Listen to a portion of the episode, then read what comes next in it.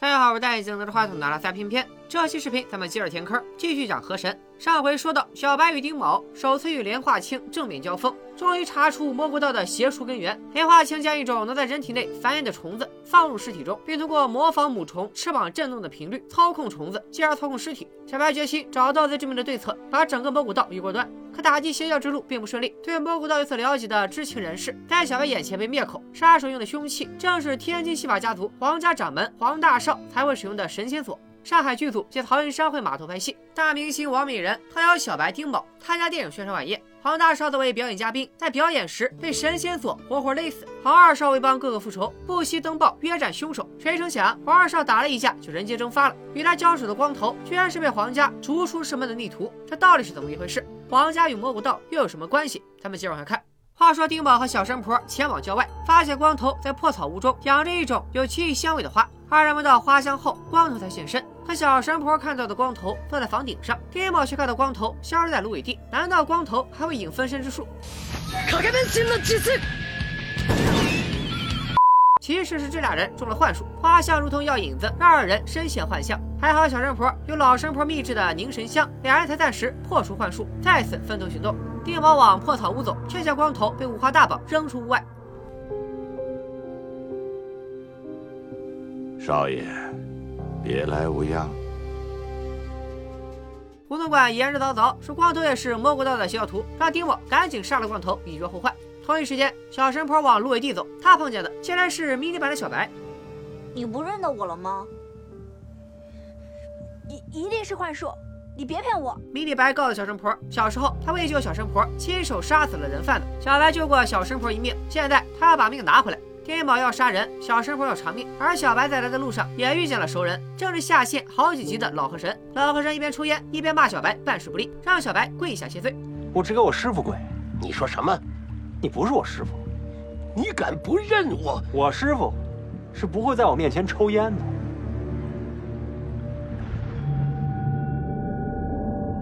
哼，能耐呀，还认得你师傅？烟味触发了小白的被动技能点烟变冤，让他见到了真师傅。真师傅啪啪两耳光，硬是把小白扇醒了。与此同时，小神婆脚踝流血，不知是因为疼痛还是出血，也让他挣脱了幻术。丁某在幻术影响下，在是否杀光头之间挣扎，可在现实里，丁某的刀刃却对准了自己。还好小神婆及时救下丁某，只可惜他并未能制服光头。等小白来到破草屋，小神婆已经躺在地上，失去了呼吸。丁某坐在一边，面无表情。小白悲痛欲绝，终于说了实话：“我心里怎么想的，你还不明白吗？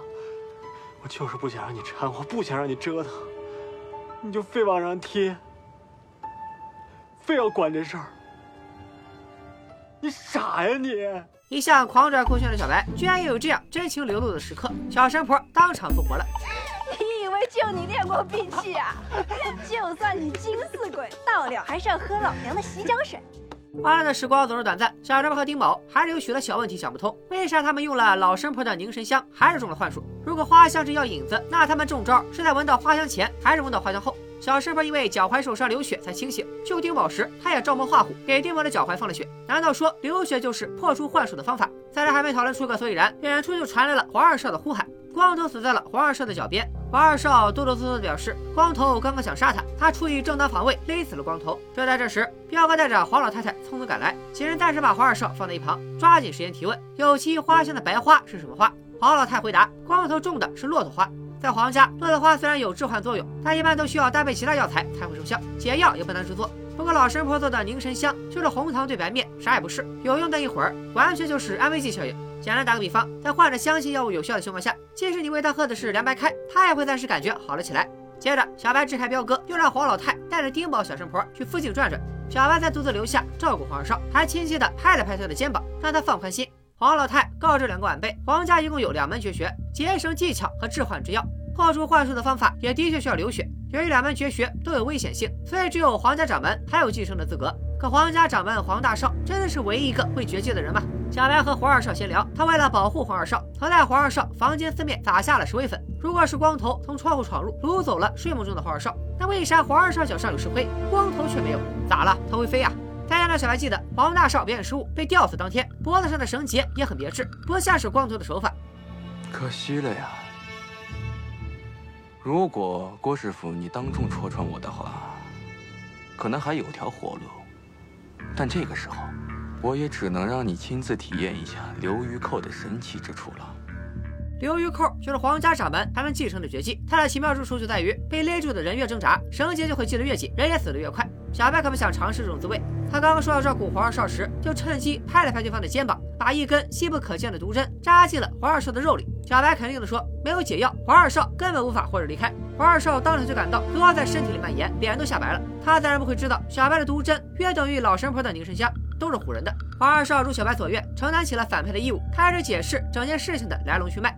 黄家老大不务正业，不学无术；老二却天资聪颖，勤学苦练，所以老二一直不满大哥做掌门人。有一次，黄大少在青楼花天酒地，喝多了没钱付账，竟把黄家的独门秘籍抵押给了老鸨。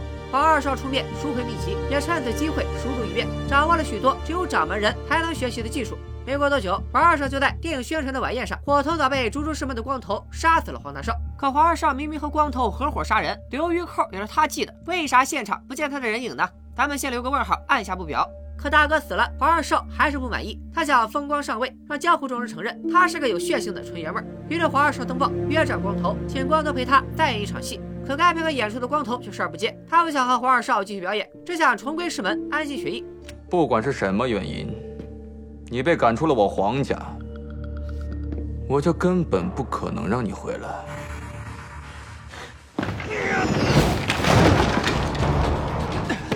光头一气之下愤然出手，还是碎了二少的心意。两人打了正酣时，小白一行人赶到。那时，小白已经查到了光头的身世背景，黄二少就接坡下驴，回到了被黄门逆徒绑架的案发现场，再去找光头杀他灭口。小白一行人中的幻术也是黄二少早有安排。回顾上期，黄二少曾让他们给黄大少上香，如黄老太所说，骆驼花香和其他成分结合才能完成幻术。三人中，丁宝和小神婆根本不会在意，上香时吸入了大量烟尘。小白则因为体质问题，习惯性闭气，无意中减少了摄入。这也是小白为啥能比另外两人更快破除幻术的原因。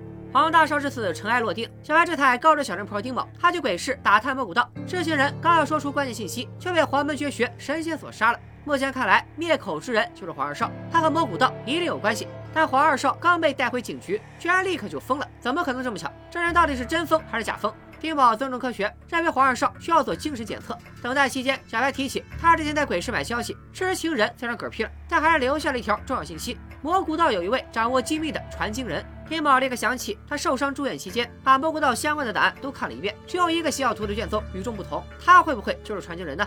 只不过此人的相关信息都被涂黑了。好在犯人的原始档案在警局都有备份，只要彪哥肯通融就能拿得到。小白想到一条妙计，还记得大明星王美人吗？他拜托王美人去警局做客，彪哥自然也要热情款待。蓬荜生辉呀！队长来了！哎呀，蓬荜生辉呀！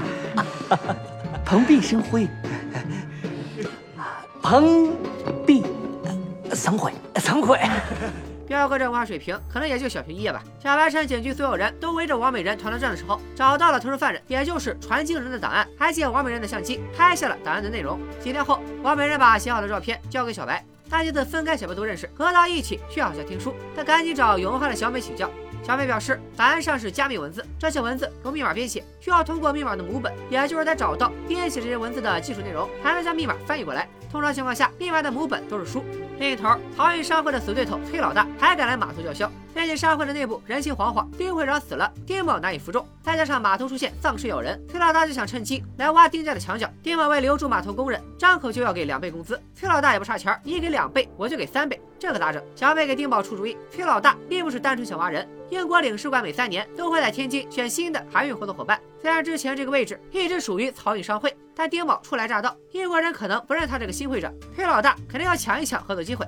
小美支了一招，既然崔老大要高薪挖人，商会不如大方点，直接放人，然后丁宝再用底薪招聘新工人。这样一来，崔老大早晚难以支付高昂的人工成本，丁宝却没有任何损失。崔老大果然被坑惨了，但他实在想不出还击的办法，只能朝小弟们发飙。正所谓踏破铁鞋无觅处，一剑三连有出路。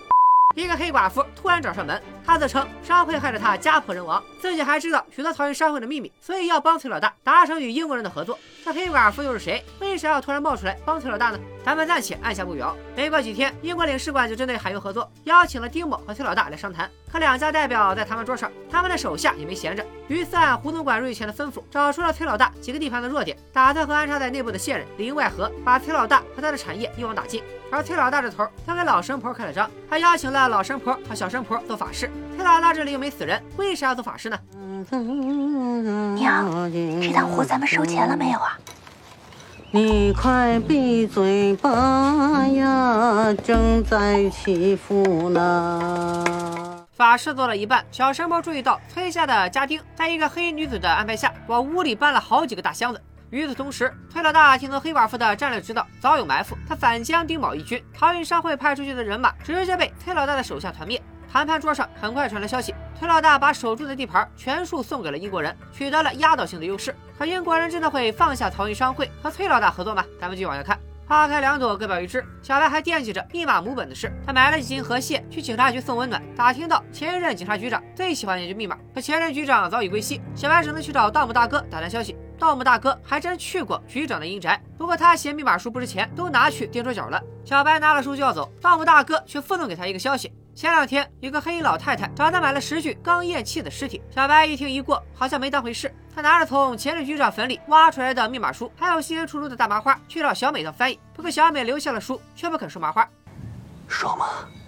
爽。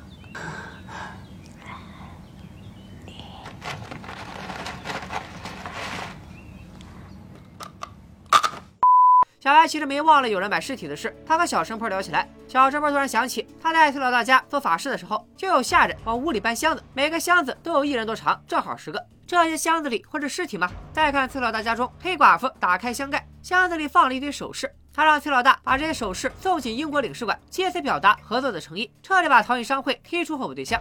小白从崔家打听到，箱子已经运进了英国领事馆，正好英国领事馆今晚有宴会，小白和小神婆想混进去，可惜他俩没有邀请函，还是表演嘉宾王美人出面，不仅把他们请进了领事馆，还把自己的衣服借给了小神婆。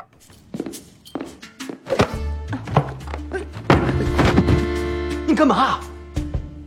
不是说好的吗？别误会，小神婆真不是吃醋，主要是怕一会儿万一打起来，大明星有危险，所以只能把王美人敲晕，反锁在房间里。实话说，我一直有一个问题：影视剧里的人怎么就能刚好把别人敲晕？这要是在现实中，要不就是敲的人没晕，给你个大嘴巴子；要么就是敲太重，把人敲出了脑震荡，直接送医院。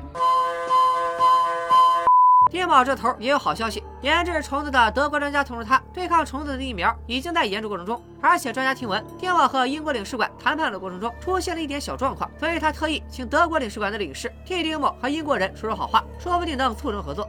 丁宝心情大好，也要去英国领事馆参加宴会。这时有人寄信给他，丁某赶着出门，打算回来再看信。三人又即将在英国领事馆会合。小白和小神婆四处找尸体，丁宝则和英国领事谈崩了。英国人总让他。运鸦片，这是原则问题，丁宝实在没法同意。接着小白和丁宝碰头，二人商量好，小白去楼上找尸体，丁宝在宴会上放风。至于小神婆，他喝免费的香槟喝蒙圈了。小白拉着小神婆一路找到了领事馆阁楼，黑寡妇就在这里操作炼尸术，用九具尸体换一条人命。据说运用这种邪术的人会折阳寿，黑寡妇为啥要这么做呢？原来黑寡妇就是胡总管的老婆胡婶，她如此大费周章将十具尸体搞进领事馆，就是想用其他九具尸体换回自己儿子的性命。胡氏走到今天这一步，也少不了莲花清的怂恿。莲花清特别会把控人的心理，用权力诱惑黄二少，诱儿子复活，诱惑胡婶。不久之前，莲花清给了胡婶一包虫卵，说用此物能让儿子起死回生。所以胡婶先安排老冯把阿七的尸体挖出来试试水。老冯将阿七和虫卵一起养在水中，结果看过上期的小伙伴都知道了，老冯被阿七活活咬死。胡婶当然不想儿子被丧尸，莲花清就交给胡婶炼尸术，还说这种邪术在九阴之地才起作用。天津卫的九阴之地就在英国领事馆，所以胡守才假意背叛逃运商会，投靠崔老大。他的儿子死在与崔老大一派的械斗中，所以他要借崔老大之手把尸体送进领事馆。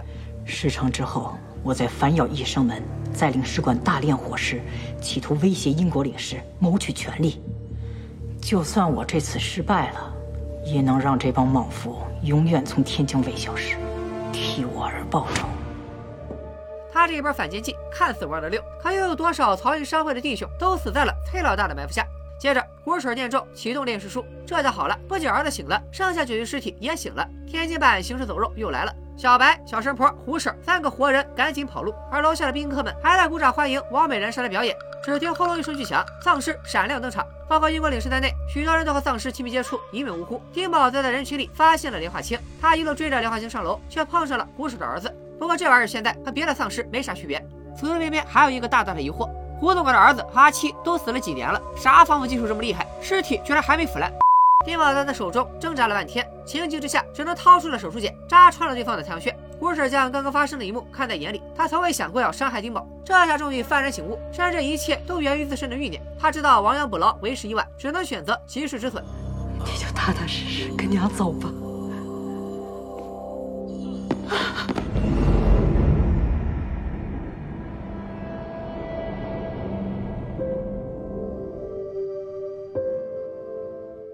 小白和小神婆好不容易杀出重围，临走前，小白想起王美人被锁在化妆间，这些丧尸早晚闻着味儿找到他。小白咬咬牙，还是决定回去营救王美人。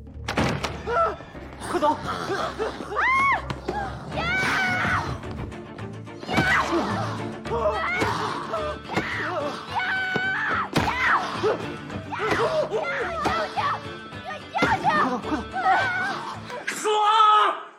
经过一晚上的惊心动魄，小白一行人也算有惊无险。彪哥带着手下赶到，丁宝交代彪哥一定要扣住莲花清。可彪哥现在看着他和小白就烦，当然不会听他的话。莲花清此时早就缩回老巢，和三哥复盘今晚的行动。他怂恿胡婶大闹英国领事馆，意在报复英国人，提供给丁会长大量有毒鸦片，害死了他蒙古道一百多个信徒。可此事大张旗鼓的报复又有什么意义？三哥不认同莲花清的做法，但也只能保持沉默。丁宝回到家中，想起临走前没看到那封信，寄信人就是胡婶。胡婶在信里说，他绝对不会背叛曹营商会。虽然他一直埋怨胡总管只顾商会不顾家里，只顾丁某不顾儿子，但在胡婶心里，其实早就把丁某当成了另一个儿子。不管胡婶将来身处何方，都会一直惦记着他。丁宝看完信，心中百感交集，唏嘘不已。接下来，小美终于从密码书里看出了门道。档案上的主要信息就五个字：小西关特需。小西关是天津的一处监狱，以守卫森严、密不透风著称。特需应该是指被特别对待的犯人，所以魔古道的传经人可能此时就在小西关监狱。小美将这条消息转告给小白，并要求小白带他一起查案。前几天，黄二少发疯时杀了一名狱警，刚刚被彪哥关进了小西关。另外，没有人知道黄二少早就被莲花清蛊惑，对权力充满了向往。莲花清忽悠他，只要加入魔古道，黄二少不只能做皇家的掌门人，还能统治天津的八大门派，成为整个江湖的龙头老大。小白顿觉大事不妙，要去小西关监狱查看。这回他还真需要小美，因为没有小美他爸秘书长的关系，小西关监狱可不是想进就进的。丁宝走了另一个方向，他去找彪哥谈条件，只要彪哥带他去监狱审黄二少，丁宝就想办法平息英国领事馆大乱造成的不良后果。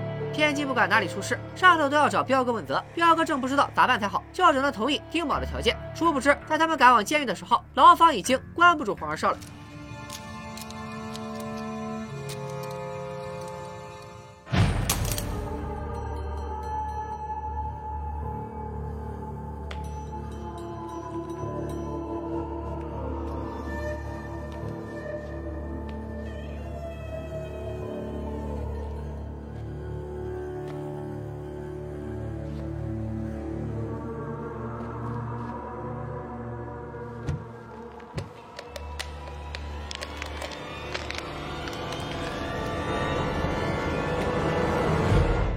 这里咱们回答一下之前的问题：黄二少并不是没出现在黄掌门的死亡现场，而是因为他会缩骨功，杀了人就躲进了光头拎的箱子里，直接被拎走了。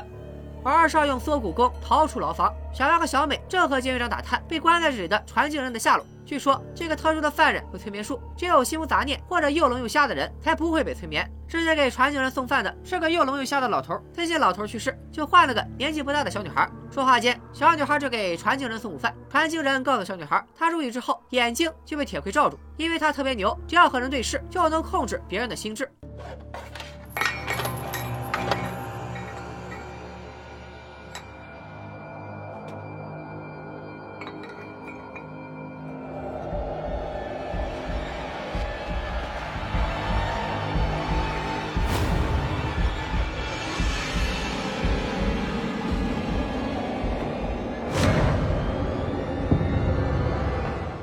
小女孩送个饭一去不回，监狱长赶紧去查看。小白趁机混进监狱，在狱警更衣室的柜子里发现了被黄二少杀死的两名狱警。于是，当彪哥和丁某去找黄二少时，牢房里已经空无一人。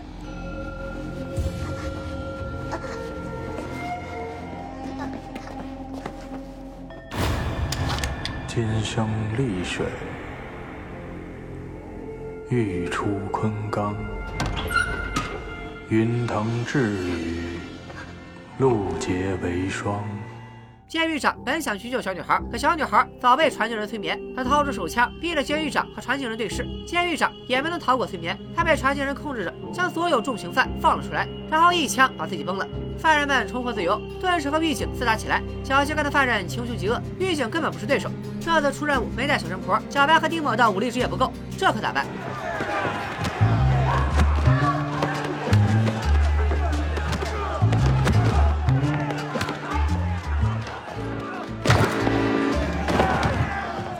丁宝和小白换上了囚犯的衣服，大摇大摆的去找传经人。谁成想，关押传经人的房间只有刚刚送饭的小女孩。丁宝立刻意识到，传经人对小女孩使用了催眠术。小女孩目前的功能就是传经人的替身。传经人通过小女孩之口，让来找他的人做个选择：选择离开，那你眼前这可爱的小姑娘会对自己扣动扳机；选择踏进这间屋子救她。他会对你扣动扳机，如何选择，看你自己。小白注意到，小女孩说的是你，并非你们。看来他们两人中走一个应该不会出事。小白让丁宝去搬救兵，他留在这里和小女孩耗时间。另一边，传经人已经催眠了黄二少，替他杀出狱警的包围，逃离小机关监狱。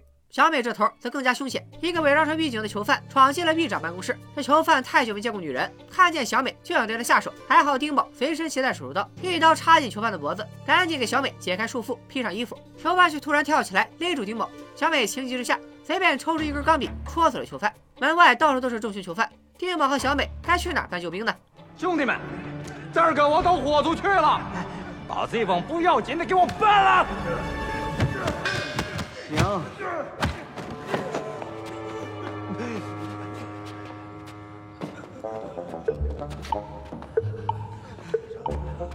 啊，上，啊！哎，他们呢？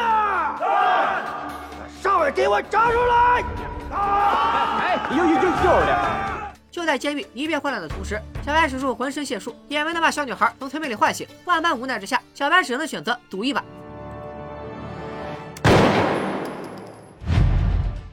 河神的故事就说到这里。本剧剧情用四个字形容：鸡飞狗跳。再来四个字：魂飞魄散。说了我一个头两个大。这部剧的走向越来越迷惑，搞了一堆神神叨叨的设定，还想用科学理论解释，结果好多坑都填不上，只能靠观众脑补。许多情节都跟闹着玩似的。胡扯和莲花清学的炼术，还有传经人用催眠术远程操控小女孩，不能说是严肃推理，只能说是纯属扯淡。河神第一季的坑挖得深不见底，导演似乎也没打算全填上。莲花清本来一直安排三哥寻找圣童，可圣童迟迟不见踪影。莲花清到底对圣童上不上心？三哥究竟和莲花清谋古道是什么关系？他如果没中病毒，为啥对莲花清言听计从？传说中的传经人首次现身，眼睛一瞪就能控制人心，会助莲花清一臂之力，帮魔古道复辟吗？小白和丁某又能否绝地反击，将魔古道彻底歼灭？欲知结局如何，且听下回分解。河神还有一期就完结了，本期视频再看过五千，三天之内和珅第一季大结局不见不散。